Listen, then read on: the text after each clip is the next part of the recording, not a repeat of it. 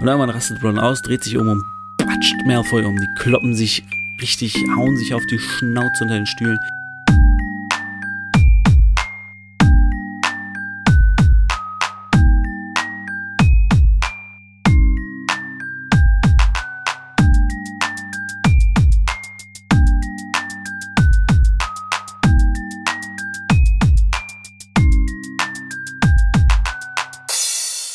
Herzlich willkommen, meine Damen und Herren, zu Potters philosophischem Podcast-Programm. Mein Name ist David, ihr kennt mich auch als Bangering Dave und wir befinden uns inzwischen in dem 13. Kapitel. Ich muss kurz überlegen. Ja, 13. Kapitel von 17. Das heißt, wir sind nah, gehen nah Richtung Finale langsam. Spitzt es sich zu. Also eigentlich noch gar nicht. Das geht dann alles recht schnell, doch in diesem Kapitel passieren einige Dinge und das Kapitel heißt Nicholas Flamel. Wir erinnern uns ähm, an die Kapitel davor. Dort haben sie den Namen Nicholas Flamel das erste Mal von Hagrid gehört der ihn unabsichtlich verraten hat, dass Nicholas Flamel etwas damit zu tun hat, was Fluffy bewacht. Seitdem haben Harry, Hermine und Ron probiert herauszufinden, was das sein könnte und wer überhaupt dieser Nicholas Flamel ist. Harry ist sich sicher, er hat diesen Namen schon mal gehört. Er weiß nur nicht wo und warum. Naja, im Weihnachten ging das ein bisschen vergessen, weil Harry erstens einen Tarnumhang bekommen hat, einen Umhang, der ihn unsichtbar macht. Der wurde ihm scheinbar von seinem Vater vererbt. Da weiß Harry aber nicht, warum er den gekriegt hat. Er weiß nicht genau, von wem er den gekriegt hat. Und er ist sich auch überhaupt nicht sicher, ob der seinem Vater gehört hat. Damit hat er auf jeden Fall den Spiegel in der Hegge entdeckt, äh, zu dem er sich hingeflüchtet hat, einige Nächte lang. Denn dort im Spiegel konnte er seine Familie sehen. Dieser Spiegel zeigt einem das größte Begehren, das man hat, das bei Harry dann die Familie ist. Eines Nachts kam dann Dumbledore, hat ihm gesagt, so, hier Harry, du weißt jetzt, was der macht.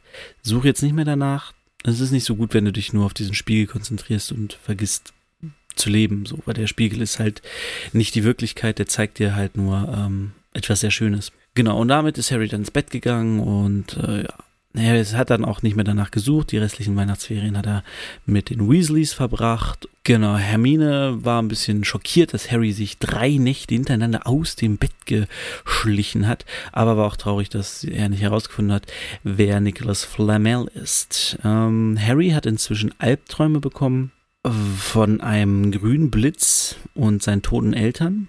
Er weiß noch nicht genau, wie das zusammenhängt. Es wird auch noch einige Jahre dauern, bis er das versteht. Auf jeden Fall ist es nicht besonders schön. Diese Albträume gehen aber ein bisschen weg, wenn er im Quidditch-Training ist. Also er trainiert hart. Das nächste Spiel gegen Hufflepuff steht an und Slytherin kann überholt werden, wenn Gryffindor das Spiel gegen Hufflepuff gewinnt. Dann wird, das ist auch ein bisschen komisch, das muss man an diesem Punkt einfach schnell mal erwähnen. In diesem Buch ist es scheinbar so, dass Quidditch Einwirkung hat auf den Hauspokal. Denn sie sagen, wenn Gryffindor Hufflepuff besiegt, dann kann Gryffindor das erste Mal seit sechs Jahren oder so Slytherin im Hauspokal überholen. Äh, das wird später aufgehoben in den nächsten Teilen. Da ist Quidditch so ein Alleinstellungsding. Das ist einfach dann ein Turnier. Jeder spielt gegen jeden und der Beste ist Meister. Geht dann auch noch nach, also Punkte und natürlich Torverhältnis. Und das ist da so ein bisschen, da ist irgendwie noch mit Haus mit dem Hauspokal verknüpft. Ist ja auch, ist ja auch in Ordnung, ist ja auch ganz nett, dass man sagt, dass ähm, Quidditch nicht einfach nur so ist, sondern es hat auch was mit diesem Pokal, diesem Hauspokal zu tun, den alle haben wollen. Dann kommt aber die Hiobsbotschaft für das Quidditch-Team der Gryffindors, denn Snape hat sich angekündigt, als Schiedsrichter im Spiel Hufflepuff gegen Gryffindor. Gryffindor sieht das natürlich als ähm, ja als Chance für Snape zu verhindern, dass Gryffindor gewinnen kann und Slytherin überholen kann. Es, Harry denkt aber, okay, er macht das, weil er mich umbringen will. Er denkt halt, Snape will ihn während des Spiels killen. Was ja nicht abwegig ist, weil er ja scheinbar auch im letzten versucht hat, ihn zu killen und da war er nicht der Schiedsrichter. Naja, das ist auf jeden Fall etwas, was ihn sehr mitnimmt. Er erzählt das Harry und äh, Hermine und Ron und die sagen, äh, spiel nicht. Hermine sagt, tu so, als hättest du das Bein gebrochen. Ron sagt, bricht dir das Bein wirklich? Und ähm, ja, sie denken so ein bisschen drüber nach und auf einmal kommt Neville durch das Loch gehüpft. Das ist ja auch so ein bisschen, wo du denkst, okay, was ist das für eine dumme Erfindung? Es gibt ja dieses Porträt der fetten Dame, der fetten Dame im rosanen Kleid. Dieser Frau müssen sie das Passwort sagen, die schwingt zur Seite und freigegeben wird der Eingang zum Gryffindor-Turm. Hinter dieser Dame, dieses Bild ist scheinbar, gut, ich weiß nicht, im Buch wird glaube ich nicht gesagt, wie groß es ist. Im Film ist es halt recht groß, aber im Buch ist dahinter halt nur ein Loch, durch das man durchsteigen muss. Das ist so ein Ding, wo du denkst, okay, das ist vielleicht für Elfjährige chillig, aber ich meine, wenn du 17 bist und schon fast ausgewachsen, stell dir vor, du bist dann irgendwie 1,90 und musst jeden Tag durch dieses Kackloch mehrmals krabbeln, weil das der Weg ist zwischen deiner Wohnung und deinem Unterricht. Es ist also, naja, auf jeden Fall kommt Neville da durchgehopst und äh, hat einen Beinklammerfluch. Die meisten lachen ihn aus, sagen, haha, Neville, was ist denn mit dir? Hermine, routiniert wie sie ist, steht auf, löst den Fluch hilft Neville, er chillt sich zu den dreien und kriegt von und erzählt, was passiert ist erstmal, er erzählt, was passiert ist, denn Draco Malfoy hat einen Beinklammerfluch äh, geübt und wollte ihn an jemanden ausprobieren. Dieser jemand war natürlich Neville, der als plumper, unsicherer Junge natürlich das perfekte Mobbingopfer ist für Menschen wie Draco Malfoy. Er sagt ihm auch regelmäßig scheinbar, dass er nicht gut genug ist für Gryffindor, dass er nicht nach Gryffindor gehört, weil Gryffindor sind ja mutig und äh, Neville ist nicht mutig und Ron sagt dann den schönen Satz zu ihm, oder was Harry? Egal. Auf jeden Fall ähm, sagt einer der beiden den schönen Satz zu ihm, du bist ein Dutzend von Malfoys Sorte wert. Ganz nett, muntert ihn ein bisschen auf und dann kriegt er den letzten Schokofrosch von Harry. Wir erinnern uns, Harry hat an Weihnachten eine riesen Packung Schokofrösche von Hermine bekommen. Zu Weihnachten halt, logisch. Und davon gibt er jetzt den aller, allerletzten, der noch da ist, gibt er Neville. Neville sagt, oh danke, zieht sich den Schokofrosch rein, sagt so, ey, willst du die Karte? Ähm, du sammelst sie doch. Und gibt sie Harry und er sagt, ah, Dumbledore. Das war meine allererste. Guckt drauf, ich habe ihn gefunden. Nicholas Flamel. Er hat ihn gefunden. Wo hat ihn das erstmal gelesen? Auf seiner Fahrt nach Hogwarts, als er gelesen hat, was Dumbledores größten Errungenschaften sind. Und das sind neben der Besiegung von Grindelwald 1945 natürlich und der Erforschung der acht Fähigkeiten von, jetzt muss ich nachlesen, ähm, Ruhm beruht vor allem auf dem Sieg über den schwarzen Magier Grindelwald Jahre 1945, auf der Entdeckung der zwölf Anwendung des Drachenbluts und für ein, sein Werk über Alchemie, verfasst zusammen mit seinem Partner Nicholas Flamel. Plötzlich kriegt Hermine einen Geistesblitz, sagt, wartet einen Moment, rennt in den Mädchenschlafsaal äh, hoch, kommt wieder runter, hat ein fettes Buch dabei und sagt, hm, das habe ich schon vor Monaten ausgeliehen. Ein bisschen leichte Lektüre. Ron guckt sie an und sagt, leicht? Naja, auf jeden Fall steht da drin Nicholas Flamel. Er ist der einzige Hersteller des Stein der Weisen. Der Stein der Weisen Jetzt wissen wir auch, warum das Buch Harry Potter und der Stein der Weisen heißt. Der Stein der Weisen kann im Harry Potter-Universum, den gibt's ja, ist ja ein mythischer Gegenstand, den gibt's ja in vielen Sagen und Geschichten, in vielen Fantasy-Abenteuern. Es ist ja, äh, der Stein der Weisen ist ja jetzt nichts, was äh, J.K. Rowling erfunden hat.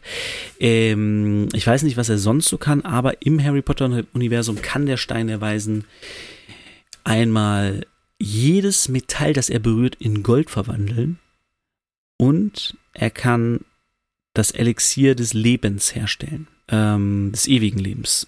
Nicholas Flamel ist deswegen auch schon äh, 665 Jahre alt. Seine Frau Pernell 658. Genau, ähm, auf jeden Fall sehr alt. Jetzt wissen sie, alles klar.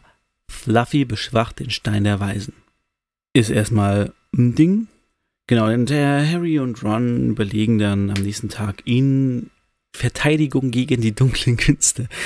Aber es musste natürlich genau das beschreiben, was es ist.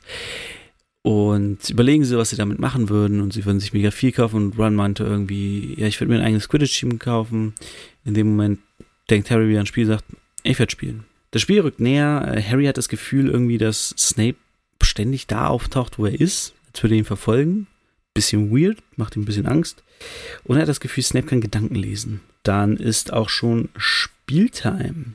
Harry zieht sich den Umhang über, äh, alles wie immer, Ansprache von Wood Und äh, Wood sagt nochmal zu Harry, äh, Wood ist Oliver Wood, ne? Äh, hatten wir schon mal.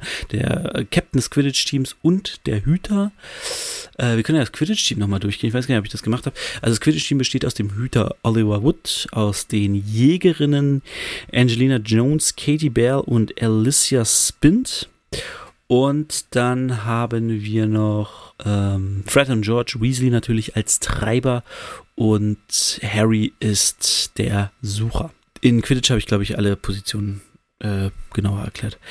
Wenn nicht, schreibt es in die Kommentare, dann machen wir da nochmal darüber nochmal eine extra, nein, man macht keine extra Folge über Quidditch, bin irre. So krass ist die Sportart nämlich gar nicht, wie man tut. Sie ist halt auf fliegenden Besen. Okay, cool.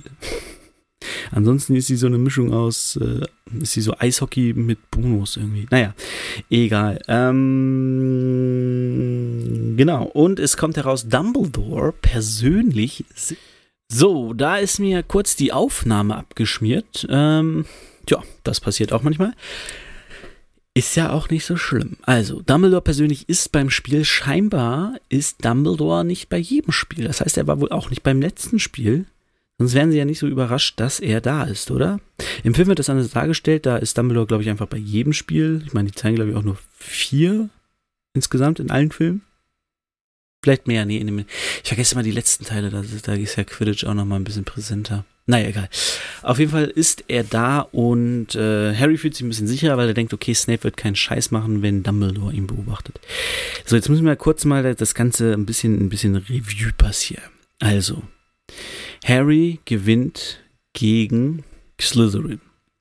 So, jetzt ist Slytherin in Gefahr, die Vorsprung des Haus auf den Hauspokal zu verlieren wenn Gryffindor im Quidditch gewinnt. Der Hauslehrer von Slytherin, der natürlich will, dass Slytherin den Hauspokal gewinnt, ist dann plötzlich bei dem entscheidenden Spiel, wer Erster wird, ob Slytherin es bleibt oder ob Gryffindor es wird, Schiedsrichter.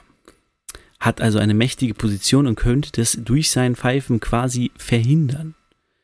Was beim Quidditch natürlich schwierig ist, weil wenn Harry den Schnatz fangen, fängt er den Schnatz, da kann Slytherin, äh, kann Snape ja auch nichts machen. Jetzt muss man sich natürlich überlegen, okay, Dumbledore ist jetzt auch bei dem Spiel, das heißt, er ist ja irgendwie auf das Ganze aufmerksam geworden und scheinbar interessiert ihn das dann auch, was da denn eigentlich bei diesem Spiel passiert. Wie wahrscheinlich ist es, dass Dumbledore sagt, klar Snape, mach mal, klar Severus nennt er natürlich, klar Severus, mach mal eben Schiedsrichter in dem Spiel, das dafür sorgen könnte, dass dein Haus nicht mehr in Führung liegt. Man darf auch nicht vergessen, Dumbledore war selbst in Gryffindor und der findet sicherlich auch nicht schlecht, wenn Gryffindor mal wieder den Hauspokal gewinnt. Aber natürlich and square. Und jetzt muss man sich einfach mal, ich meine, klar, Harry ist elf. Die anderen um ihn rum sind auch alles Teenager. Kein Schüler ist älter als 15 in der Mannschaft, glaube ich. Ja, Wood müsste 15 sein. 15 oder 16, denn er ist ja im fünften Jahr.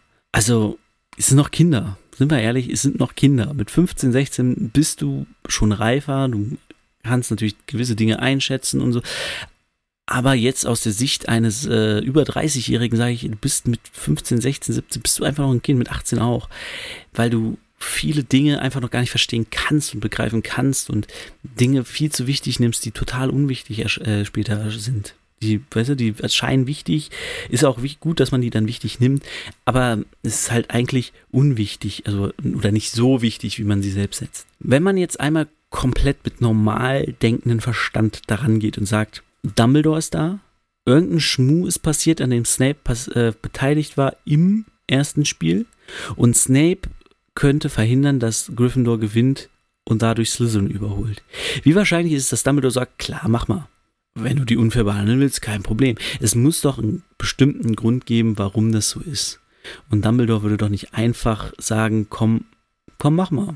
Ja, wird schon, wird schon passen. Ich meine, Madame Hooch, wir haben sie für nichts anderes eingestellt, außer für Flugstunden und Quidditch-Pfeifen. Aber klar, mach mal. Also, ne, da muss, da muss ja ein größerer Gedanke hinterstecken. Sonst würden die, würde Dumbledore das ja gar nicht machen. Wir wissen natürlich noch nicht was. Wir wissen nicht, was da eigentlich wirklich abgeht. Das erfahren wir am Ende. Aber jetzt mal so rein logisch gesehen, an diesem Punkt muss man noch sagen, ähm, sorry Harry oder sorry Gryffindor, es geht vielleicht nicht darum, dass Snape euch eins reinwürgen will. Das ist ein netter Bonus für ihn, wie wir in dem Spiel natürlich auch sehen. Dazu komme ich gleich. Ähm, aber es muss doch mehr dahinter stecken als nur das. Vielleicht hat es irgendwas damit zu tun, dass Harrys Besen gebockt hat in dem letzten Spiel.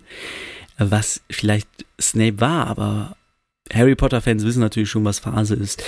Und äh, ich vermute, es sind nicht so viele Leute, die Harry Potter noch nie gehört oder gelesen haben, äh, die hier zuhören. Aber ich will ja immer nicht zu viel verraten. Ich finde, das ist auch ein bisschen der Spaß dabei. Gut, ähm, wir kommen kurz, kurz zum Spiel. Snape bevorteilt Hufflepuff. Also gibt Strafstöße ohne Grund, gibt Strafstöße, weil Fred einen Klatscher nach ihm haut. Was viel spannender ist, auf der Tribüne setzt sich Draco Malfoy mit Grab und Goyle hinter, mein PC piept, äh, setzt sich hinter Hermine Ron und Neville. Hermine und Ron haben gespitzte, ähm, haben ihre, ihre Zauberstäbe da, was auch eine ganz komische Szene ist. Ich dachte immer, in der Zauberwelt, auch in Hogwarts, hat man einfach seinen Zauberstab immer dabei. Immer. Der ist immer da, wie heutzutage ein Handy, hast du immer dabei. Du wechselst den Raum, du nimmst, steckst kurz dein Handy ein, nimmst es mit rüber. So dachte ich, wäre das mit dem Zauberstab in der Zauberwelt. Aber Neville ist in diesem Buch scheinbar verwirrt, dass Hermine und Ron ihren Zauberstab dabei haben. Wo ich mir denke, ja, Digga, das ist ja aber auch ihr Zauberstab. Warum hast du deinen nicht dabei? So. Äh, sie haben auf jeden Fall den Beinklammerfluch geübt, Ron und Hermine, um notfalls den auf Snape zu schießen, sollte er wieder versuchen, Harry zu verhexen. Jetzt kommt Draco mit Grab und Goyle und, naja, er beleidigt Ron die ganze Zeit ja, seine Eltern, die Familie und sagt, ja, in Gryffindor-Team wird man nach Mitleid eingestellt. Da ist Harry, der keine Eltern hat und die Weasleys, die kein Geld haben und solche Sachen. Und irgendwann rastet Ron aus, dreht sich um und patscht Malfoy um. Die kloppen sich richtig, hauen sich auf die Schnauze unter den Stühlen. Neville zögert einen Moment. Genau, vorher sagt er noch den schönen Satz eben zu ihm, als ähm, Draco anfängt zu stänkern. Ich bin ein Dutzende von dir wert, Malfoy. Wo man einfach so, oh, was geht bei dir? Naja, auf jeden Fall, als die beiden sich kloppen, zögert Neville kurz, dann geht er los auf Grab und Goyle. Die beiden Bullies, Neville nimmt es mit ihnen alleine auf. Da sieht man schon erste Züge von Nevilles Charakter. Der formt und festigt sich ja noch in den nächsten Jahren. Aber hier so der erste Vorgeschmack von Neville. Er boxt sich einfach direkt im ersten Schuljahr mit Grab und Goyle gleichzeitig. Äh, was natürlich eine, eine, gute Ansage ist. Ähm, das ist passiert auf der Tribüne. Im Match selbst äh, fängt Harry den Schnatz in Rekordzeit scheinbar. Genau, sie ähm, gewinnen, weil Harry den Schnatz so schnell gefangen hat. Und Dumbledore kommt zu Harry, legt ihm die Hand auf die Schulter und sagt, ja, ist gut, wenn man nicht immer diesem Spiegel hinterherhängt. Hat es was Besseres zu tun. Sehr vortrefflich. Und wir weg. Ähm, genau, Ron hatte eine blutverschmierte Nase. Hermine ist irgendwie hin und her gesprungen und da war dann noch das Knall von Grabgoyle und Neville. Auf dem Rückweg ist Harry so ein bisschen beflügelt, so, yeah, ich habe was geschafft, das hat nichts mit meinem Namen zu tun, sondern weil ich gut bin, Woo, bin der Beste, oh, uh, uh, Harry Potter ist der Beste, uh, uh. Ähm, bringt seinen Besen weg in einen Besenschrank, ähm, ist auch so ein Ding, was es, glaube ich, nur im Buch gibt. Zumindest wird es im Film nie erwähnt, aber wie gesagt, vielleicht den letzten. Ich muss die letzten Filme mal wieder gucken. Gerade den fünften. Genau, er wird seinen Besen wegbringen, sieht dann aber jemanden über den Platz huschen und er meint, das ist Snape. Den erkenne ich am Gang, das muss Snape sein. Er geht zum verbotenen Wald. Warum geht er zum verbotenen Wald? Drin ist gerade Armbrot. Warum sitzt er nicht beim Armbrot bei den anderen? Nein, aber er will zum verbotenen Wald. Also fliegt Harry hinterher. Er steigt aus seinem Nimbus, fliegt hoch über den Wolken, äh, über den Bäumen des verbotenen Waldes, kreist so ein bisschen rum, sucht ihn, verfolgt ihn und irgendwann hört er ihn, wie er mit Quirrell redet. Jetzt wird es sehr kryptisch, ähm, denn, ähm, ja, wie soll man das erklären? Er macht Quirrell Angst, fragt, ob er weiß, wie er an Fluffy vorbeikommt, also an dem Hund. Dann sagt er irgendwas davon, dass das Hokuspokus von ihm Snape nicht aufhält er sich darüber im Klaren sein soll, wem er verpflichtet ist. Das sagt Snape alles zu Quirrell. Ähm, ja, jetzt sieht das natürlich ein bisschen, bisschen seltsam aus. Warum macht Snape das? Warum redet er so mit Quirrell? Harry geht zurück in den Gemeinschaftsraum, dort ist eine Riesenparty. Yeah, wir sind Erster in der Hausmeisterschaft. Woop, woop. Yeah, wir haben Hufflepuff besiegt. Uh, uh, Harry ist der Beste. Uh, uh. Fred und George haben Essen aus der Küche geklaut. Woop, woop. Harry sagt aber, ey Leute, nee, ich kann gerade nicht Party machen, ich muss euch was erzählen. Erzählt ihm, was passiert ist. Und dann sagen sie, ähm, scheinbar hat Snape heraus, alles herausgefunden, außer wie er an Fluffy vorbeikommt und wie er an dem Zauber von Quirrell vorbeikommt. Äh, dann sagen sie, äh, gibt es noch den schönen Dialog. Du meinst also, der Stein ist nur sicher, solange Snape Quirrell nicht das Rückgrat bricht? fragt Hermine bestürzt. Nächsten Dienstag ist er weg, meinte Ron. Ja, also sie haben scheinbar herausgefunden, oder sie haben herausgefunden, dass äh, Snape den Stein der Weisen klauen will, weil sie herausgefunden haben, wer Nicholas Flamel ist und was er kann. Außerdem hat Snape den Stein der Weisen auch vor Quirrell erwähnt. Er sagte, warum wollen Sie mich hier treffen, Severus? Sie wollen doch nicht, dass die Schüler vom Stein der Weisen wissen. Genau, scheinbar äh, will Snape den stehlen und braucht dafür noch Hilfe von Quirrell und muss irgendwie finden, herausfinden, wie er an ähm, Fluffy vorbeikommt. Da, das ist erstmal harter Tobak, ist ähm, einige, viele Kleinigkeiten passiert, finde ich, in dieser Geschichte. Ähm, die Nummer zwischen Neville und Draco ist ein bisschen eskaliert, was ganz cool ist, weil sich das, wie gesagt, noch über Jahre erstreckt, so diese ganze Neville-Thematik. Wir haben äh, den, den, zweiten Sieg von Harry in einem Quidditch-Spiel, das zweite Mal den Schnatz gefangen, in Rekordzeit sogar. Wir haben die Fortführung des Stein der Weisen, dass es scheinbar jetzt langsam brenzlig wird, denn äh, Snape ist auf dem Vormarsch, diesen Stein zu stehlen. Und das darf natürlich nicht passieren. Interessant ist hier dann natürlich, wo man sich fragen muss, writer-technisch, Rowling, was ist da los? Sie wissen die ganze Zeit nichts vom Stein der Weisen. Sie recherchieren Ewigkeiten. Sie wollen herausfinden, wer ist Nicholas Flamel, finden heraus, wer ist er, finden heraus, dass er Stein ist. Drei Tage später irgendwie gefühlt, ich glaube, es sind wirklich nur drei Tage, oder zwei Tage sogar nur, erwähnt Snape, belauscht Snape, äh, Harry Snape und hört von ihm den Satz, den Stein der Weisen.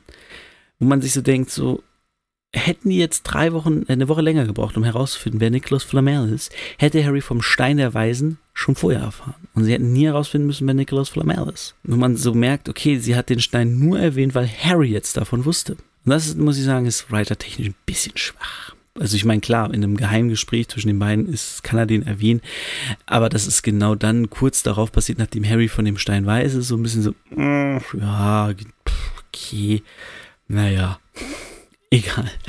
Es gibt so einige Punkte, wie gesagt, diese Schiedsrichterschaft von Snape, die scheinbar von Dumbledore abgesegnet ist, der sich das Spiel auch noch anguckt. Da muss mehr hinterstecken. Snape will den Stein klauen. Warum macht er einen Schiedsrichter für, für, für Gryffindor gegen Hufflepuff? Was ist da eigentlich los? Was soll die ganze Kacke? Wir werden alles erfahren. Es sind noch vier Kapitel. Wir kriegen jetzt noch Norbert, den norwegischen Stachelbuckel. Wir kriegen jetzt noch der verbotene Wald. Und wir kriegen natürlich noch ab durch die Falltür. Uhu, da geht's rund. Und das letzte Kapitel, oh, verrate den Namen nicht, das spoilt ein bisschen. Ja, es geht aufs Ende zu. Äh, Harry und Hermine und Ron vermuten, dass der Stein bald weg sein wird. Na, mal gucken, was im nächsten Kapitel alles uns erwartet. Und damit beende ich die heutige Folge. Äh, die Folgen werden auch, wie gesagt, länger. Also je weiter die Bücher voranschreiten, desto länger werden vermutlich die Kapitel. Ich habe auch mal nachgeguckt. Äh, man kann natürlich auf diversen Harry Potter Seiten ähm, sich das alles, also die Kapitelübersicht auch sehen. Und zum Beispiel dieses Buch hat jetzt äh, 17 Kapitel mit etwas über 300 Seiten. Das nächste Buch hat über 400 Seiten, hat nur 18 Kapitel. Also die Kapitel werden noch länger.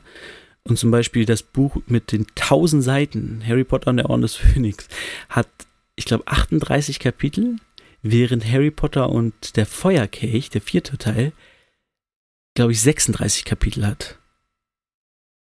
Aber das Buch ist einfach 400 Seiten kürzer. Also, ähm, ja, die Kapitel in der Orden des Phönix. Aber Orden des Phönix, da wird sowieso so viel zum Quatschen sein, so viel zum Hinterfragen, so viel zum Überlegen.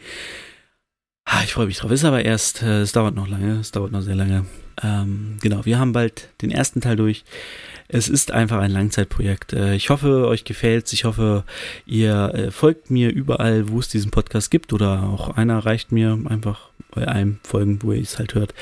Und äh, ja, lasst eine gute Bewertung da, wenn ihr es auf iTunes hört. Und schreibt mir an Potters Podcast Programm at gmail.com oder an bangeringdave7 at gmail.com. Ähm, den zweiten Account lese ich regelmäßiger. Und ansonsten freue ich mich auf nächste Woche und wir nehmen heute mal den Spruch Lumus. Bis bald.